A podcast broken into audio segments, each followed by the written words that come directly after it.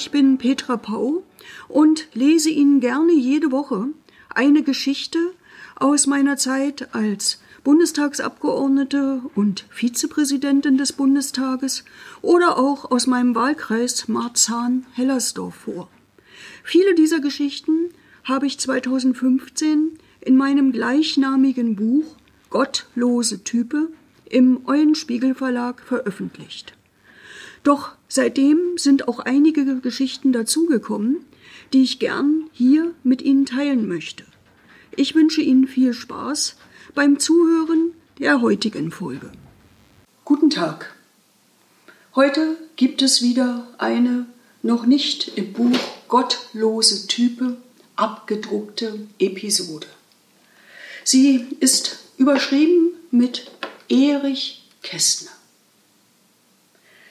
Am 10. Mai 1933 ließen die Nazis in 22 deutschen Hochschulstädten Bücher ihnen nicht genehmer Autoren verbrennen. Zu ihnen gehörten unter anderem Karl Marx, Sigmund Freud, Kurt Tucholsky, Karl von Ossietzky, auch Heinrich Heine. Der hatte schon zu seinen Lebzeiten gewarnt. Dort, wo man Bücher verbrennt, verbrennt man am Ende auch Menschen. Und so kam es ja auch. Alljährlich erinnern wir auf dem Bebelplatz, wie der damalige Schlossplatz seit langem heißt, mit einem Lesen gegen das Vergessen an diese Schande. 2018 las ich Passagen von Erich Kästner. Auch seine Bücher wurden damals verbrannt. Später, 1956, hatte er rückblickend gemahnt. Die Ereignisse von 1933 bis 1945 hätten spätestens 1928 bekämpft werden müssen. Später war es zu spät.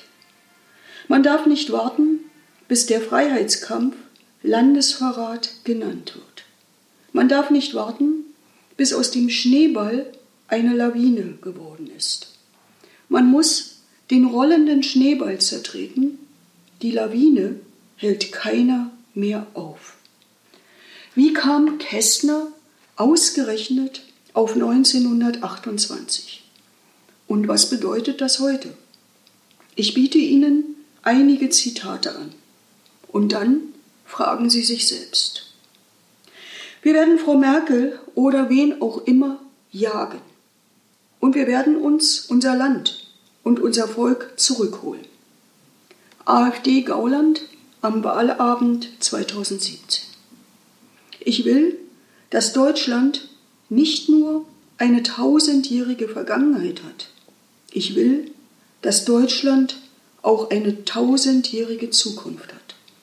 AfD Höcke in der FAZ 2015. Wenn man Krieg haben will in diesem Bundestag, dann kann man auch Krieg haben.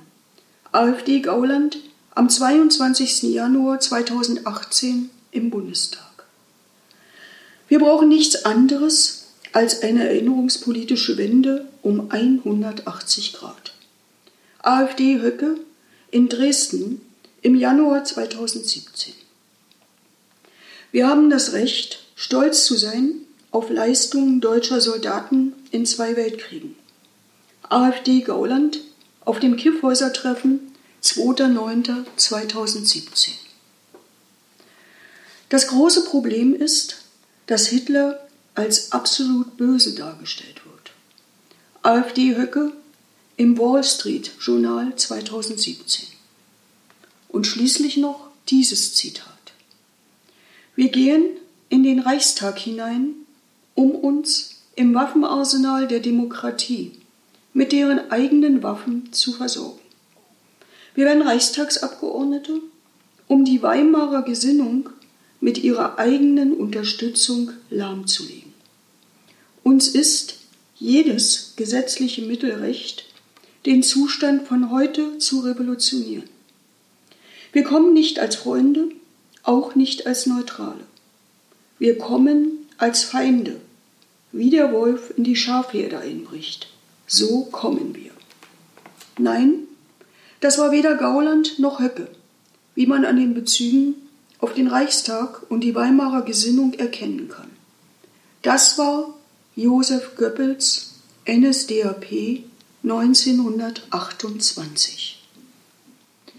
Diese Geschichte schrieb ich nach dem Lesen gegen das Vergessen im Mai 2018 auf.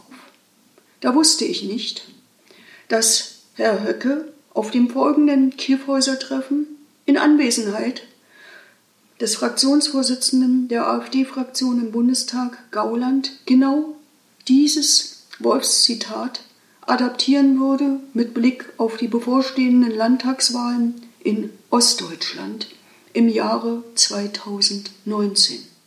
Und seitdem wird dieses Bild auch immer wieder im Plenum des Deutschen Bundestages verwendet, egal um welches Thema es in den Debatten geht.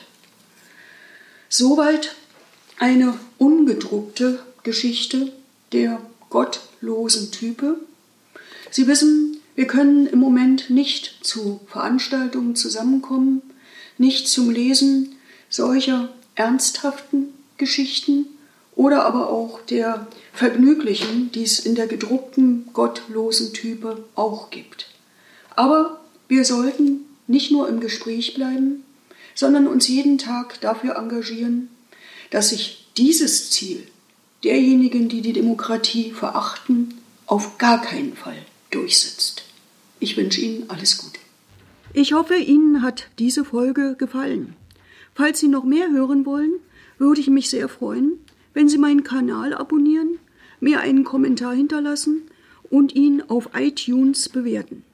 Falls Sie mehr von mir sehen und hören wollen, können Sie mir gerne auch auf Facebook und Twitter folgen. Ich wünsche Ihnen noch einen schönen Tag. Bis zum nächsten Mal.